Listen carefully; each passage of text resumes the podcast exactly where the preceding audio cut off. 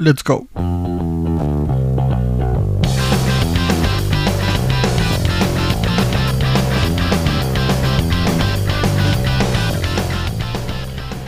Buen día, buenas tardes, buenas noches, dependiendo del lugar donde nos estén escuchando el día de hoy. Les damos la bienvenida a este tercer capítulo de Parmotero.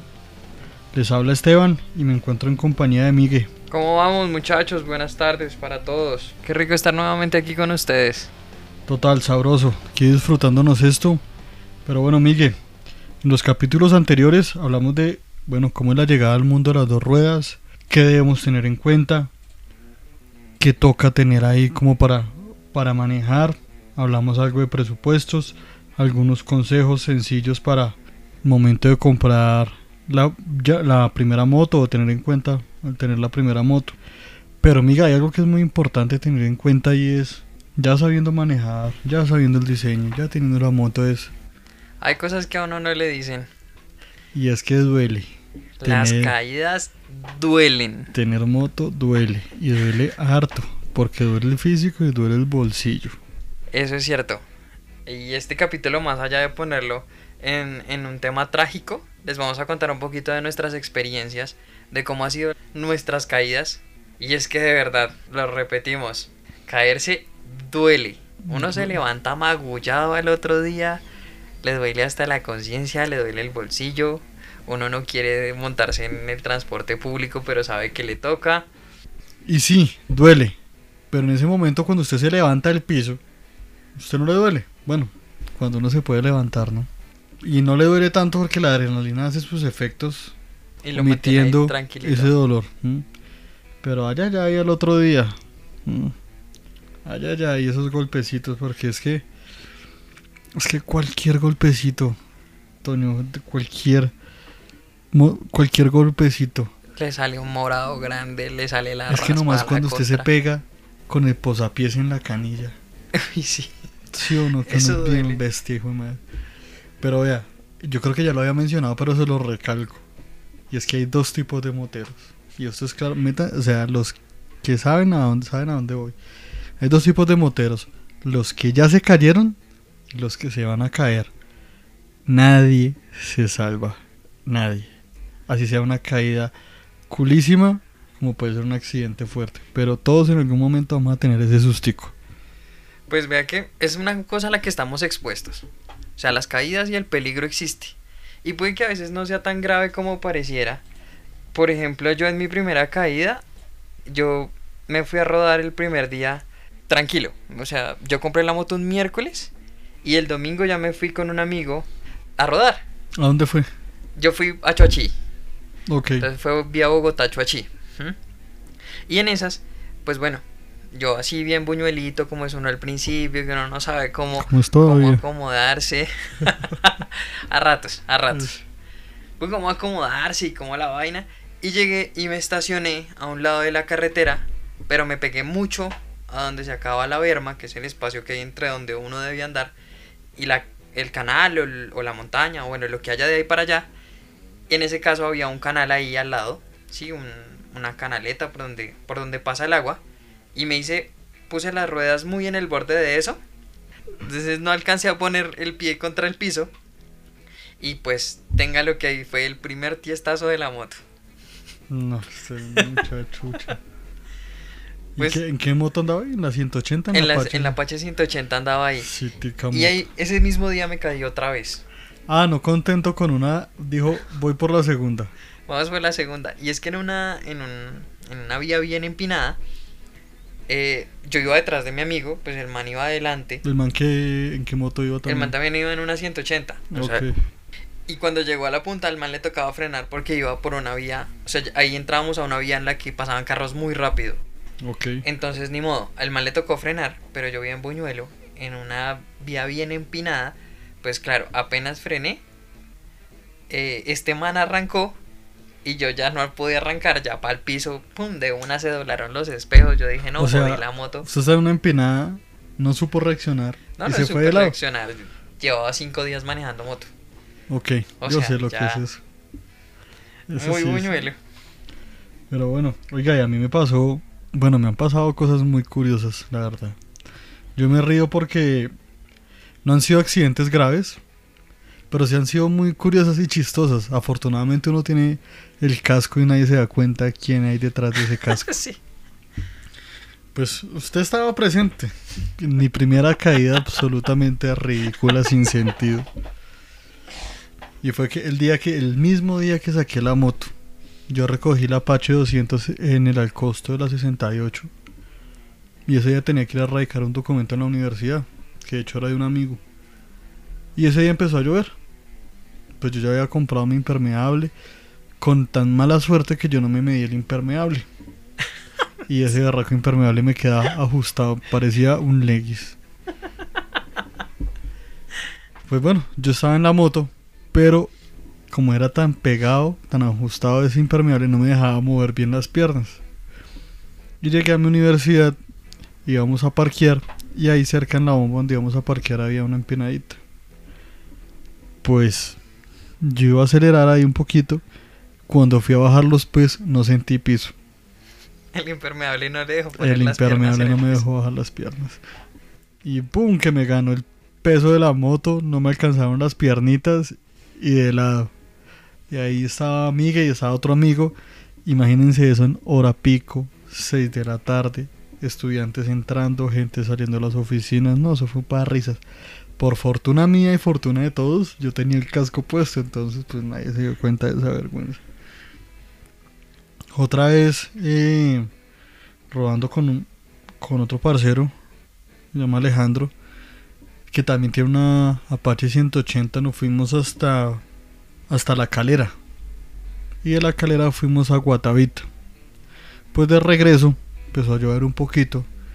Y Alejandro, que es un poquito loco y no le importa nada, se metió por la berma antes de llegar al peaje de patios, ahí pasando patios.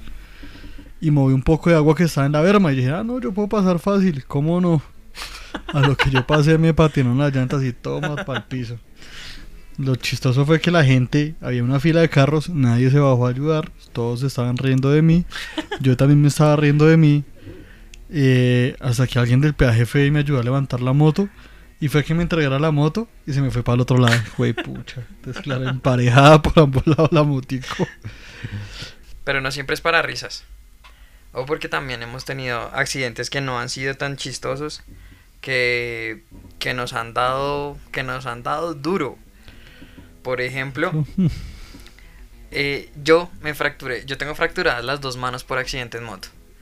¿Mm? La primera fractura fue el 21 de septiembre del 2017, ya le voy a decir porque es que tengo tan presente la, la, La fecha. la fecha. Y es que me acuerdo perfectamente que yo iba en una rotonda y giré la cabeza y vi que un carro venía entrando. Entonces dije, hey, tengo que bajar. Es en cuestión de segundos, ¿no? Es en cuestión de milésimos. Tengo que bajar la velocidad de la moto. Yo inclinado y, giré otra vez hacia el piso y ya tenía un charco de aceite a dos metros. Bueno, no hay nada que hacer. Nada que hacer, traté de poner la moto derecha, no alcancé. Y apenas la moto tocó el, el charco de aceite, de una vez derrapó la llanta de adelante, yo fui para el piso, alcancé a poner la mano derecha contra el piso, contra el piso la puse, comencé a girar. Y me acuerdo que en el piso yo iba pensando, ay, ojalá a mi moto no le pase nada. Cuando me levanté, ya el dolor estaba bien fuerte, porque ahí no hubo tiempo de, de adrenalina, no hubo tiempo de nada, me había fracturado la mano. Y así me tocó seguir desde ahí, más o menos manejando unos 4 kilómetros con la mano derecha rota, que es la del acelerador. ¿Por qué no paró? ¿Por qué se fue y siguió así? Mi plan era llegar a donde iba a llegar, y ya el dolor no me dejaba pensar en otra cosa. No Ya, ya era un solo plan y el dolor ya O sea, se manejó con una fractura. Yo manejé con la mano derecha fracturada acelerando. Más o menos unos 4 kilómetros. No. No sé si mucha hueva o muy valiente, la verdad. Y le cuento y le digo que tengo tan presente la, la fecha porque el 21 de septiembre del 2019 me caí en mi MT-03 por una vía normalita, sin problema, no iba rápido, iba como a 50, no, como a 30 y había un charco de lado a lado en el piso. Debajo del charco había una señal de tránsito que no vi y yo iba frenando porque no iba muy rápido, entonces iba frenando la moto, apenas la moto delantera tocó la pintura del piso, de una vez derrapó la llanta, otra vez para el piso, pero esta vez me fracturé la mano izquierda. Ah, sabrosa la vaina, sí. ya Sí sé que este año el ese ven- trágico día. Ya sé que este año el 21 de septiembre no voy a salir. Estoy de acuerdo. No hagamos nada el 21 de No, el septiembre. 21 de septiembre nos quedamos en la casa. Oiga, no diga, pero yo no había caído en cuenta de esos dos accidentes que habían sido el mismo día. Y muy parecidos los dos. Sí, ¿no? Sí, Pero no, bueno. Yo creo que ya este año me partiré un tobillo. Si, No, si no se va a partir saliendo. nada, marica, no sea bestia. bueno, les cuento que yo también tuve un accidente fuerte, pero fue por una novatada, una buñuelada que todavía yo no me explico. Resulta que yo venía, había ido a Ricaurte, yo llevaba seis meses manejando, iba con un amigo, se llama David. Eh, él iba en su Ninja 300, yo en la Apache 200, ya de regreso a Bogotá normal, nos despedimos. Y yo entrando, dije, ya entrando a mi casa me di cuenta que le quedaba poquita gasolina y dije, bueno, eso era un domingo, voy a tanquear para el resto de la semana. Estaba lloviznando, yo ese día iba con botas, eh, rodilleras, buenos guantes, buena chaqueta, mi casco, iba full protecciones y iba subiendo por una vía. A lo lejos vi que iba una camioneta, una Toyota Prado, esas de escoltas super gigantes que parecen tanques. Y dije, bueno, ahí voy, tengo la distancia con la camioneta. Pero mi mente se fijó en el piso, había un poco de basura. Y dije, fue pucha, no tengo que coger la basura. Pero mi mente hizo una jugada y es que hizo que mis ojos tuvieran solo la visual de la basura. Se olvidó de que había un semáforo a 100 metros, se olvidó de la camioneta, se olvidó solo la basura. Entonces, claro, yo me quedé concentrado en la basura, pasé la basura, volví a levantar la cabeza, mirar hacia adelante, el semáforo ya estaba en rojo y tenía la camioneta a menos de 10 metros. Y a una velocidad de 40-50, que es harto. Y dije, en mi mente fue rápido, yo, fue puta, me estrellé. Miré, alcancé a mirar Eso de que uno alcanza a apretar los ojos. Sí, y no solo los ojos. y miré, alcancé a ver en milisegundos por el espejo derecho. Dije, no, iban pasando carros. Dije, no me puedo salir a la derecha porque grave. Y mi reacción fue, no cojamos la camioneta de frente, peguémosle en una esquina. Cuando toma tu golpe. Salí, curiosamente le di la vuelta, caí acostado en el separador. Afortunadamente ese día iba full protección, casco, chaqueta, guantes, rodilleras, bota. No me pasó nada. Antes de levantarme me hice como como una inspe como un como una inspección al cuerpo, ¿no? Con autorreconocimiento. A ver qué le estaba Sí. Y no, bueno, tengo los brazos, estoy completo, siento todo, puedo mover los dedos. Y medio me incliné y giré a la derecha, vi mi moto destruida porque estaba en el piso, estaba botando gasolina, vi el carenaje destruido. Y cuando volteé a ver a la camioneta también, entonces estaba abollada, el stop roto y me volví a acostar. Y dije, ay, jue madre. Esto me esta cuenta fue larga. Sí. Por fortuna tenía el seguro todo riesgo, pero al ser una moto tan pequeña en su momento, la empresa solo aseguraba daños a terceros y pérdida total de mi moto. Me salvé porque en ese momentico, eh, cuando llegaron las aseguradoras, hicimos cálculos y el daño de la camioneta ascendía a los 7 millones y pico. O sea, lo que costaba la moto. No me tocó pagar nada, todo salió por la aseguradora. Y el arreglo de mi moto sí se me fue, se me fueron 550 mil pesos porque tocó cambiar todo el carenaje, el guardabarros delantero, el eje delantero y ya.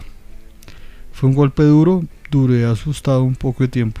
Eso es lo más heavy. Uno queda asustado un buen tiempo después de eso. Es como cuando lo roban. Uno queda un montón de tiempo ahí asustado. Con un De- trauma, ¿cómo se llama eso? Trauma. Trauma. Pero bueno, los accidentes en su mayoría son cosas evitables. Tenemos que dar algunos consejos también como para andar en moto y no morir en el intento. Importantísimo. Ojo, primero, y lo más importante, ande con precaución. Mejor dicho, crea que usted es invisible para todo el mundo, tanto para carros como para motos. Pero no invisible para meterse entre los carros, sino porque no lo ven. Y cualquier momento, cualquiera de esas motos, esos carros, o esos peatones, ciclistas, eh, todo el mundo que va en las vías, no lo ve y se le puede atravesar. Entonces, la moto es divertida, pero de verdad mata gente. Entonces tengamos un poquito de precaución, un poquito de calma. Uno encuentra esos moteros que andan eh, desmierdados por, por la vía y A toda. que les que van a toda y no les importa ni su vida ni la vida de los de, de los demás. Ojo, no olvidemos que el peligro es real. Segundo, las protecciones. Hay que usar protecciones en todo. Sí, siempre hay que Aquí, utilizar protección. entonces, lo básico, un buen casco. Asegúrense de que tenga las certificaciones vigentes. Y más adelante también les contamos un poquito de certificaciones. Pero por lo menos que tenga la, la colombiana, la NTC. ¿m? O la europea. que son certificaciones de seguridad. Exacto. que es que Un buen se- casco. Porque es que usted en el mercado encuentra cascos desde 50 mil pesos que no le protegen nada. Como cascos de 4 o 5 millones, como una GB pista. Compre un buen casco. No tiene que ver ni con el valor ni con el diseño. Asegúrese que sea un buen casco. Segundo, una chaqueta de protección. Hay muchas marcas que hacen chaquetas de protección. Como también hay muchas personas que tratan de imitar las chaquetas de protección. Y a veces en vez de ponerles a ustedes una buena tela que tenga resistencia a la fricción, les ponen una tela común y corriente. Esas chaquetas son de adorno, que en vez de las protecciones que traen, les ponen cualquier otro caucho que no absorbe el impacto, igual, es de adorno. Muy importante, no se dejen llevar por los diseños y en las chaqueticas hay que invertir. Las chaquetas son un poquito costosas, pero les salvan. Con la chaqueta seguimos los guantes. Los guantes son fundamental porque es que usted en la caída, su reacción natural es poner las manos. Y si otra parte del cuerpo aún no ha tocado el suelo, sus manos lo van a hacer. ¿Mm? Si usted recibe un golpe a mano limpia, olvídese de esa mano. Porque seguramente o se la fractura o se raspa. Entonces, los guantes son fundamentales si quieres cuidar sus manos. Aparte, porque es que manejar en la lluvia sin guantes, mm, les recomiendo ese frío. Y esa sensación tan incómoda de tener las manos mojadas y no tener el mismo agarre. Eh, tenemos después un pantalón de protección. Los pantalones sirven para también los impactos. A veces suele ser muy incómodo tenerlos. La mayoría de la gente lo que utiliza son esos pantalones cuando van a viajar. Pero cuando uno no tiene un pantalón, por lo menos usar las rodilleras. Porque después de las manos, lo siguiente que toca el piso son las rodillas. Y ustedes saben que un golpecito en la rodilla duele muchísimo. Y además de doler, le puede dejar secuelas De por, vida. vida. Queda cojito, no puede volver a jugar fútbol o algún tema similar. Y finalmente cerramos con las botas. Unas buenas botas de protección.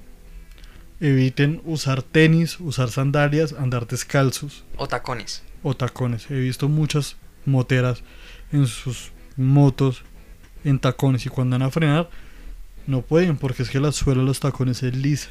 No tienen tanta superficie. ¿m? Y pongan el tacón y el tacón sale Sale a volar y se va de tobillo de una vez. Exacto. Entonces usen buenos zapatos. Si no tienen de pronto unas botas de protección, usen unas botas normales, por lo menos que los protejan de una raspada. También encontramos eh, ya conjuntos completos que son los monos, pues que ya se utilizan para competencias o eh, que se utilizan en motos de alto cilindraje, que ya es un traje completo. Bueno, continuando, también es muy importante que en las noches se haga lo más visible posible. Suena chistoso, pero es así. Hágase visible. Muchos tenemos la maña, porque se ve más bonito, por lo que sea, de comprar cascos, de comprar chaqueta, de comprar protección, todo oscuro o negro. Procure que usted sea visible, cómprese casco de colores, cómprese chaquetas de colores, que combine con su moto, está perfecto pero haga que las haga, hágase visible para los demás actores viales.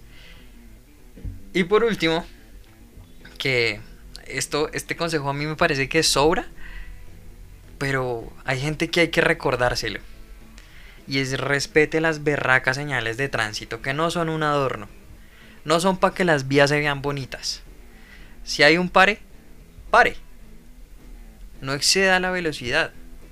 Esas son las cosas que matan. Si usted se pasa un pare y viene un carro de frente, créame que no va, que usted va a quedar para recoger con cucharita. Sí, las señales de tránsito, a pesar de que a veces no nos gustan, por ejemplo, los límites de velocidad, el sea el paso, la cebra. Es lo principal. Si usted respeta lo básico, va a minimizar ese riesgo de, de un accidente. Ya lo demás van usted en cómo maneje y los demás actores viales, pero sí, respetemos las normas de tránsito. Y acuérdese que en su casa lo esperan. Exacto. Y bueno muchachos, esto fue el capítulo de hoy, esperamos les haya gustado. No olviden seguirnos en Instagram, arroba eh, parmotero. Y claramente acá en YouTube. También pueden seguirnos en Spotify y las demás redes de podcast. Esperamos nos dejen sus comentarios, si les gustó, si no les gustó, si no les gustó, cuéntenos qué podemos mejorar. Y con gusto, si tienen algún tema que les gustaría que abarcáramos, estamos ahí pendientes. Que tengan un feliz día y muy buenas rutas. Muchachos, muchas gracias. Recuerden que el programa se va a lanzar todos los miércoles. El capítulo nuevo. Estemitán, muchas gracias a usted. Muchas gracias a todos los oyentes. Y nos estamos hablando. Chao, chao. Chao.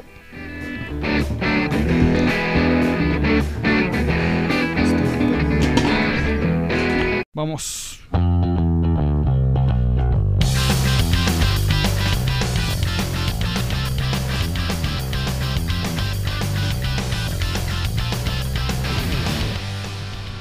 Hey muchachos, buen día, buenas tardes, buenas noches, dependiendo del lugar y la zona horaria en la que nos estén escuchando. Le damos la bienvenida nuevamente a un nuevo capítulo de Parmotero. Mi nombre es Esteban Hernández y estoy con Miguel. Buenas, buenas, buenas, ¿cómo vamos? Bueno, ya otra vez a hablar de, la- de motos, que es lo que nos gusta. A darle hoy a este nuevo capítulo. Antes de comenzar, quiero comentarles que nos pueden seguir a través de nuestras redes sociales, en Facebook, en Instagram y en Twitter, como arroba parmotero, en todas. Y para escucharnos, no olviden seguirnos aquí en este canal de YouTube y también nos encuentran en Spotify.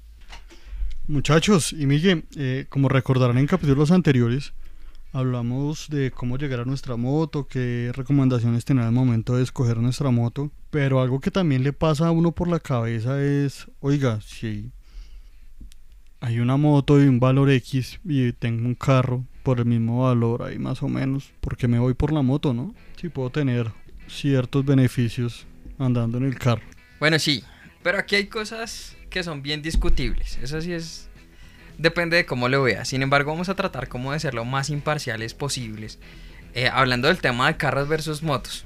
Vamos a entender, saber un poquito de los pros y los contras que tiene cada uno, que son hartos. Sí. Oiga, Miguel, y a diferencia mía, usted maneja también vehículo, ¿no? Sí, también manejo carros. ¿Hace, hace cuánto tiene la licencia de conducción de, de carro? Yo estoy en eso hace 8 años, tengo mi licencia de conducción de carros. Y más o menos hace 5 años tengo la de motos, o sea, la diferencia fueron 3 años. Sí. Y tiene sus cosas, tiene sus cosas más chéveres manejar carro. Bueno, yo sí, por lo menos, eh, la verdad le confieso acá y que a todo el mundo le hace raro, yo no sé manejar carro. Va a quedar entre nosotros. Sí, sí, más. más. Yo no sé manejar carro. Lo máximo fue darle un par de vueltas a la manzana a, a un carro de un amigo que se arriesgó a prestármelo y fue en primera que le di la vuelta, pero no más. Le tengo cierto, no sé, como, como respeto por el tema del espacio. Oiga, amiga, ¿y su licencia qué, qué tipo es? Esas vienen para varios temas, ¿no? Se, Para- supone, se supone que las licencias vienen en términos de transporte privado y transporte público. Sí, las mías es B1, B1, ok. que es en Colombia la que sirve para manejar carros.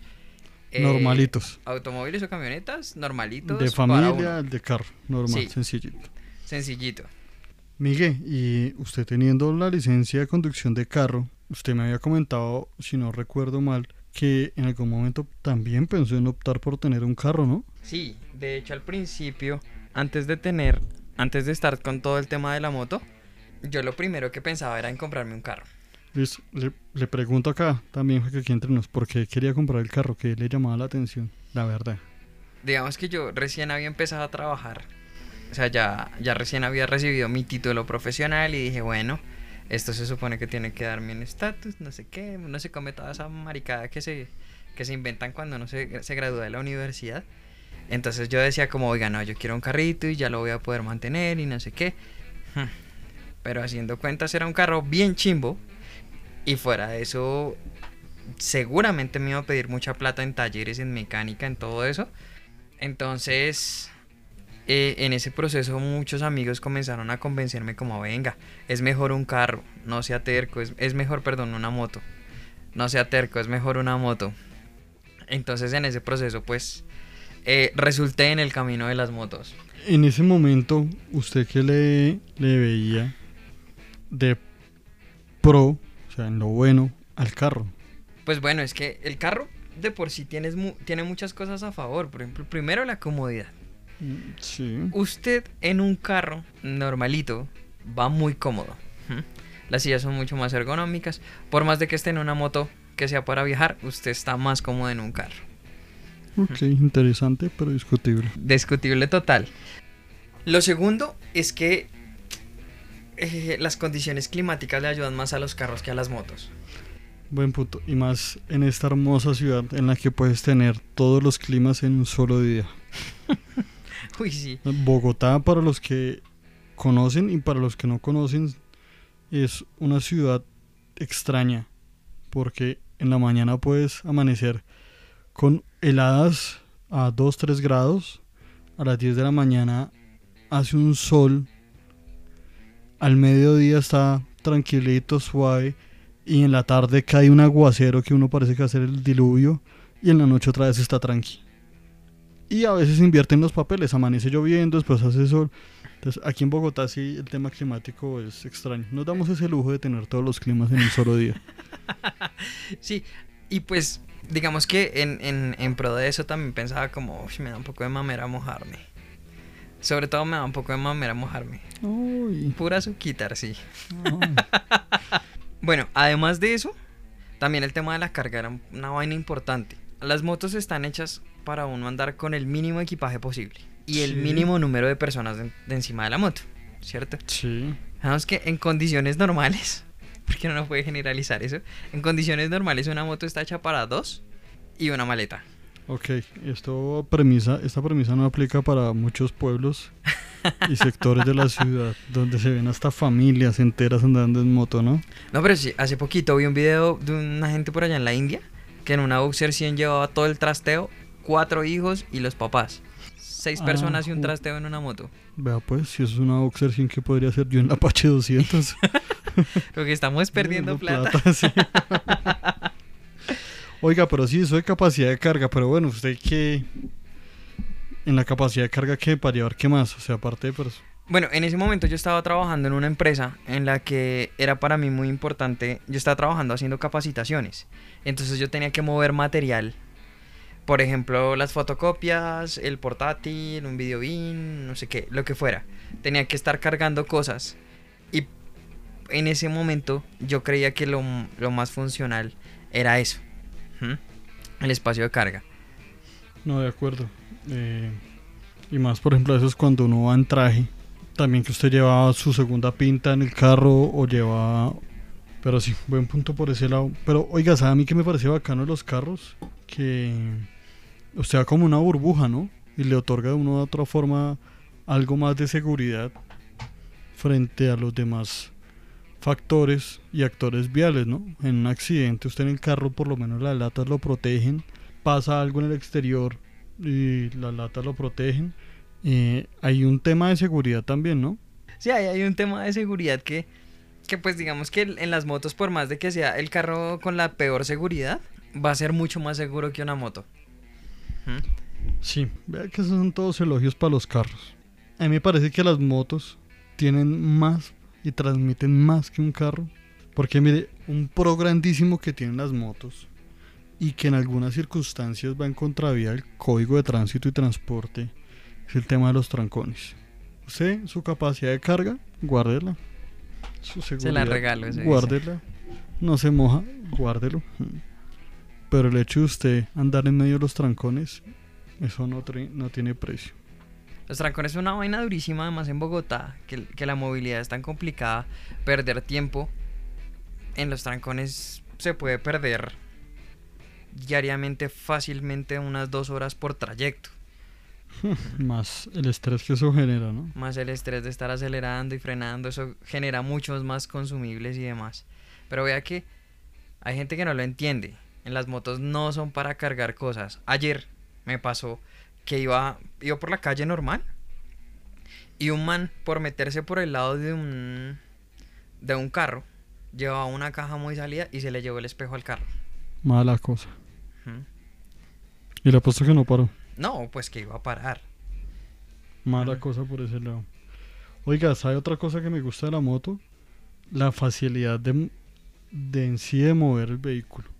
Usted puede poner una moto, parquearla a veces en la calle y le pusieron 30 motos al lado, pero usted tiene la facilidad de moverla. Inclusive hasta se pueden alzar y se mueven muy fácil. Vaya usted saque un carro detrás de cuatro carros que lo estén rodeando. Esa no, no pasa, no es tan fácil sacar un carro de ahí. No, nada, tiene que esperar que todo se mueva. En cambio, usted hace en los parqueaderos. Le dicen, ¡Ey, déjala sin seguro! Y ahí van y la corren y se la acomodan y todo. Un Tetris de motos, tranquilo, sale, guardan las otras. Sí, así es que hacen en esos parqueaderos. Total. mm, Uno encuentra en un parqueadero de 30 metros 2.000 motos dos mil parqueadas. motos, Pero todas. bien. Todas bien. ¿Qué otra cosa me gusta? A mí me parece bacanísimo el ahorro de la gasolina. De acuerdo. Bueno, eso dependiendo de la moto, ¿no?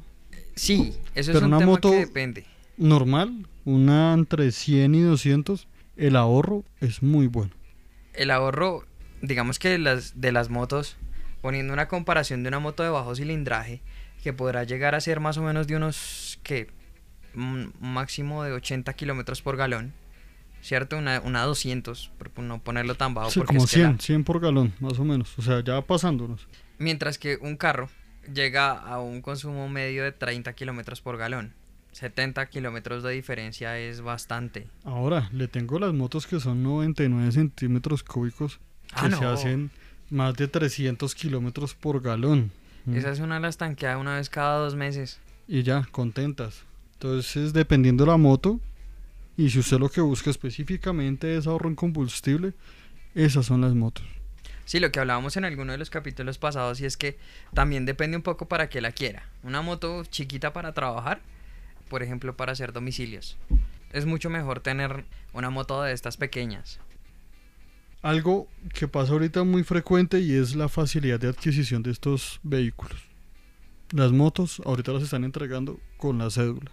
Entonces, por ejemplo, una moto de 3 millones y medio, que es como el promedio de las De una NKD, por ejemplo, de una. NKD o una Boxer, que son las motos más pequeñas que hay como ahorita en el mercado, se me y más escapa. reconocidas. y más reconocidas y creo que hay otras más, pero ahorita tengo esas en la cabeza. Están en ese precio, con SOAT y con, y con papeles, con todo.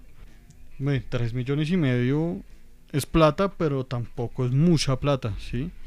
Y si usted tiene una buena vida crediticia, tiene un salario promedio de 900 mil, un millón de pesos, usted va con la cédula y se la entregan, inclusive se la entregan al otro día. Sí, porque ahora les están haciendo de todo para sacarlas rápido de los concesionarios. Y más en esta época que el pico y placa, el coronavirus y toda esta vaina nos tiene. Nos Encerrados. encerrados, sí. Pero, hay un pero, en el sentido de lo que usted vive, lo que usted siente cuando va en moto, y eso no se compara con nada.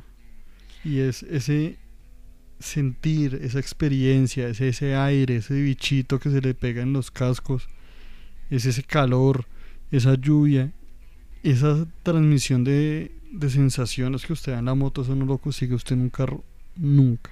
Sí, el, el hecho de estar un poco en, en cercano del, del contexto que tiene alrededor.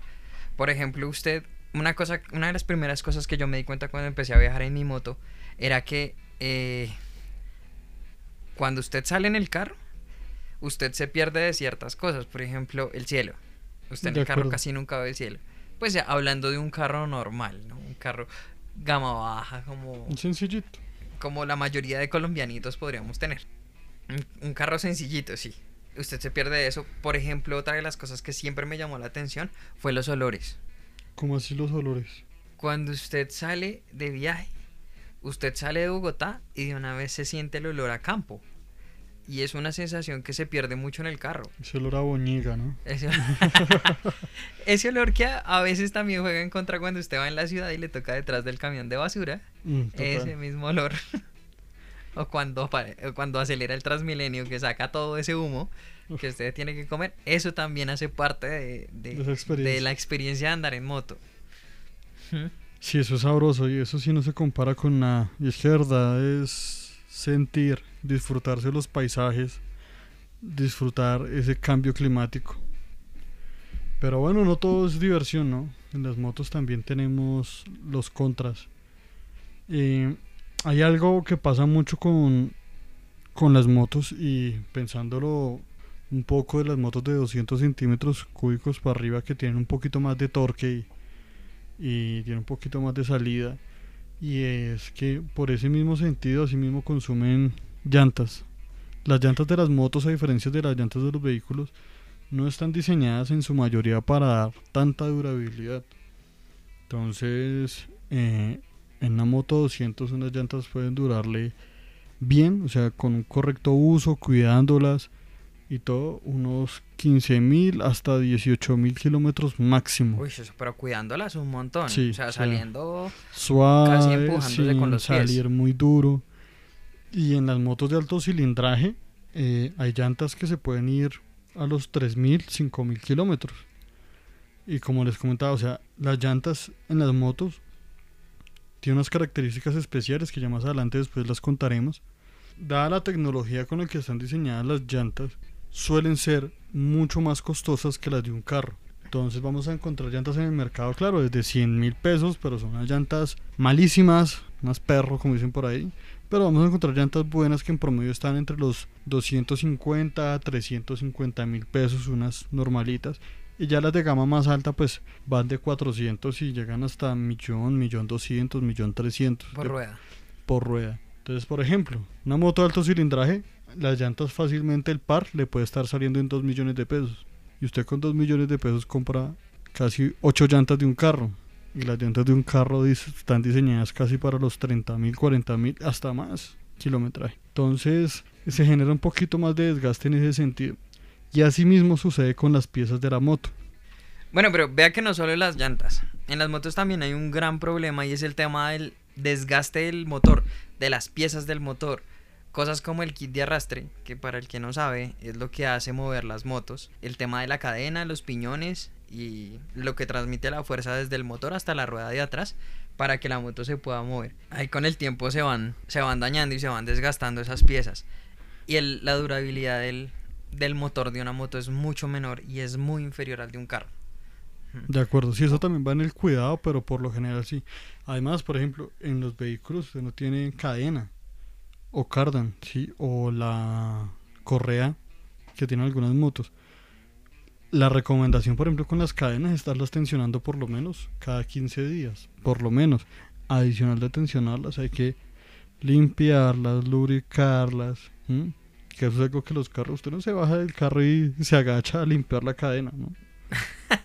ni va, ni va a meterle a, a la cinta del motor Sí. a, a limpiarla, Sí, no, no, no. ni a lubricarla, no. Pero también eso de, de estar limpiando la moto tiene otro problema y es que si usted no lo hace, hay gente a la que le pasa que comienza a ensuciarse la ropa y eso lo detesta.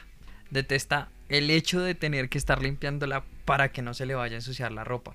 Usted en una moto no puede ir tan fácil con un traje. Se tiene que llevarse como otras protecciones de la indumentaria que tenga puesta para no ir a alterar la ropa que necesite para ese día. Y ahí encontramos otro contra que tiene la moto y es los accesorios que debe cargar al momento de manejar moto. Claro, si usted es una persona irresponsable y no le importa su vida, pues usted se va con el casco y eso. Pero usted tiene que, como lo mencionamos en el capítulo anterior, tiene que armarse, usted cuidarse, usted, buen casco, chaqueta, guantes, rodilleras, botas, que al fin y al cabo generan un valor adicional a lo que usted tenía presupuestado. ¿Mm? Aunque a favor de eso, son cosas que uno compra por ahí cada dos o tres años. De acuerdo. O sea, los cascos, la recomendación, lo que había escuchado de algunos expertos en el tema es, usted lo cambia cuando tiene un accidente o máximo al año y medio, dos años cambia usted el casco. Ya si usted lo cambia más seguido es por goma. Y un casco está fácilmente en el orden. Un buen casco, digamos que está. Esto se mete helmet últimamente, pues yo no sé. Por las estrellas y la evaluación que tienen, parecieran ser buenos. Y son cascos de 300 mo- de, de ahí para arriba. No, sí, son buenos. Unos AGB, un K3 está en 500, sí. 600. eh, uno de pista está en 5 millones. Ah, bueno, Hay uno de fibra de carbono que está en 1.200.000. Entonces desde ahí podemos llegar al siguiente punto, digamos que a la siguiente desventaja grande que tienen las motos y es el tema de la accidentalidad. Ustedes saben que el actor vial, eh, el motociclista, es el más propenso a sufrir lesiones graves, inclusive la muerte, en cualquier accidente de tránsito. A veces sí por más protecciones que tenga, los accidentes fuertes sí no los, no los respalda nada. Claro, en un carro, las personas también se mueren en los carros, pero tienen más, mayor probabilidad de sobrevivir un accidente dentro de un carro que estar encima de una moto. Digamos que ya como último punto, es más fácil robarse una moto que un carro. Claro que depende de la moto. Que hay motos que empiezan a tener más tecnología. Por ejemplo, está la, la Suzuki GSX-R. Ahora vienes con sensor de proximidad. Es más difícil robársela, porque también es robable, pero comienza a tener su... comienzan a, salvaguardar un poco más las motos las, por parte de las marcas. De acuerdo. Últimamente, incluso las líneas de BMW también vienen con los sensores de proximidad. Pero volviendo a la moto del común, la moto corriente como la suya, como la mía y la de muchos que nos están escuchando, es fácil. Lo que yo les decía como ventaja de, de la facilidad de moverla y todo ese tema también sirve una desventaja. Porque han visto videos en que ven una moto mal parqueada, la suben y la montan en una camioneta, en una pickup. Chao. Se la llevaron o la suben a una camioneta con platón y chao. Y también son muy susceptibles a, a romper eh, el candado que tienen la mayoría de las motos del bloqueo con la llave, Ah, no, eso es una patada y sale. que es una patada y sale. ¿m? Eh, sí son muy fáciles de, de hurtar, eh, pero para eso también existen varios elementos de seguridad que sería chévere más adelante explicarlos. Aprovecho aquí un momentico para recordarles suscribirse a nuestras redes sociales. Nos pueden encontrar como arroba parmotero en Facebook, Instagram, Twitter. Y también para que nos escuchen por los cana el canal de YouTube arroba parmotero y en Spotify como parmotero. Oiga, amiga, pero que los carros también tienen sus, sus cositas malas, ¿no? Le dimos ya mucho palo a las motos. Tienen sus contras, bastantes. Principalmente y el más, más grande de todos que yo veo que a mi, a mi tipo, a mi estilo de vida le afectaría, eh, son los trancones. Los trancones son inmamables en un carro. De. Además, póngale que es un carro colombianito normal. Entonces tampoco hay aire acondicionado. No, vea, yo ya no sobrevivo, ya no me, me da mareo, me da rebote estar en un carro en un trancón. Necesito bajar la ventana y sacar la cabeza como los perros para sentir algo de viento, ya no me aguanto. Por más lujoso que sea el carro, por más cómodo que sea el carro, no lo soporto. Ni un bus, nada. Necesito sentir aire, así, sea así se tire el aire la contaminación de Bogotá. Oiga, pero ¿sabe qué otra cosa es re harta del tema de los carros? Y que esto sí lo tienen hace años Añ- años, Años, que les ha años. tocado. que ahorita a nosotros nos tocó por el tema ambiental, que es cuestionable, es el pico y placa. Qué jartera esa vaina porque además usted tiene su vehículo, paga sus impuestos, pero lo puede usar, usar día de por medio en Bogotá. Y ese día por medio hay congestiones, trancones y de todo. Entonces tampoco. Ahorita nos ha dado duro el tema. A mí por lo menos me ha dado durísimo el tema de no poder sacar mi moto dos o tres veces en la semana. Afortunadamente estamos en confinamiento, ¿sí, no? No, no, no, de acuerdo. A mí la semana pasada, curiosamente, tenía que moverme hasta la oficina. Todavía no estábamos en, en ese tema de home office y mi trabajo en casa. Y afortunadamente logré que me prestaran una scooter. Oiga, qué motos tan divertidas para andar en ciudad. Pero ya un día traemos a propietarios de la scooter para que nos cuenten ¿Cómo, cómo ¿Cómo es el va? tema de la, de la scooter? No, pero también mi hermana tiene una. La manejé hace poquito y esa moto sale No, lindo. son Una NMAX. son Yo manejé una Kinko Agility 125. No le tenía tanta fe, pero qué moto tan divertida. Y son suavecitas, no pesan nada. Son chéveres, son chéveres. Volviendo con los contra de los carros, oiga, el parqueadero es carísimo, ¿no? Oiga, Acá se están dando garra en Bogotá. en Bogotá el- está desbordado el tema. 100 pesos, 104 pesos por carro. usted va por a la hora, parte de- en Barrio Chico o lo que es Chapinero, es carísimo. No, eh, ahí se vuelve insostenible un, un parqueadero de Entonces esos. usted termina pagando por unas cuantas horas 20 mil, 20 mil de parqueadero. Además que esa es la tarifa plena, ¿no? Sí, no. Y aparte, en, en Colombia pasa algo muy chistoso y que solo pasa en el comercio del parqueadero. Y es que a usted le aproximan, cuando dan, cuando dan centavos, le aproximan hacia más. ¿Sí? Entonces ¿Ah, usted, sí? Oiga, lo tumban. de eso. ¿no? De hecho, ellos tienen por obligación tener como eh, el artículo donde los autoriza a irse hasta más para poder darle vueltas a usted bien. Cosa diferente que pasa en el comercio de grandes superficies o establecimientos de comercio donde es el contrario. Pero en los parqueaderos, sí, es que eso es un negociazo, mi hermano. Si usted se da cuenta, es tan buen negocio que últimamente eh, yo he visto que tumban más las casas para hacer parqueaderos. No, pero es que, vea, ahí cerca de donde yo trabajaba el año pasado, hay un parqueadero y tenían convenio, ¿no? Y esos son, eran 4 mil pesos la moto por jornada, de 6 a 12, de 12 a 6 o de 6 a 10. No al pelo. Y metían 100 motos, 200 motos por jornada y adicionalmente eh, tenían espacios como para unos 15 carros y les cobraban como 20 mil pesos la jornada. Imagínese la diferencia. Y usted pone, y tiene dos chinos ahí, relajado. dos pelados atendiendo eso y ya. Y ya, y eso páguele, pague el... Págale para ahí 30 mil pesos el día y ya. Con lo que pagan dos carros le soluciona la nómina ese día. Y la luz. Y ya. Y ya. Sencillo. Oiga, se nos fue el tiempo, es muy rápido. Oiga, sí, usted habla mucha carreta, oye. Usted sí habla basura. Bueno, muchachos, eh, estos son algunos pros y contras que encontramos en el versus de motos y carros. Si tienen más, déjenlos en los comentarios. Cuéntenos por qué tienen moto, por qué tienen carro, por qué les gusta lo uno, por qué les gusta lo otro. Y lo revisamos y hacemos una versión 2.0 de este capítulo. Eso, eso. Vamos a hacer la, segunda versión de este capítulo. Adicionalmente les recordamos que nuestras redes sociales, en todas las redes sociales, somos arroba parmotero. En Facebook, en Instagram y en Twitter nos pueden encontrar. En estos días van a estar viendo por ahí eh, cositas que vamos a ir ofreciéndoles a toda nuestra comunidad, a toda la gente que vaya escuchándonos. Vayan a las cuentas y síganos que ahí se van a ir dando cuenta de cómo es todo el proceso. Oiga, sí, síganos, síganos que ahí, aparte de hablar del canal, vamos a estar haciendo rodaditas, saliendo, conociendo más gente y ahí la pasamos bacano. Listo chicos, recuerden que vamos a tener capítulo nuevo todos los miércoles del podcast y pueden estar pendientes acerca de las otras secciones que vamos a ir trayendo. Vamos a hacer entrevistas con moteros a ver que nos cuenten un poco de sus motos, de la utilización que les dan. Eh, vamos a tener también consejos para ustedes. Vamos a tener consejos ya eh, que eso sí nos van a poder ver para que podamos darles los consejos bien como son. Vamos a traer noticias. Mejor dicho, vamos a empezar a nutrir nuestra comunidad en forma. Listo, Miguel. Eh, muchachos, nos estamos viendo en redes. Un saludo y buenas rutas. Chao, chao. Chao.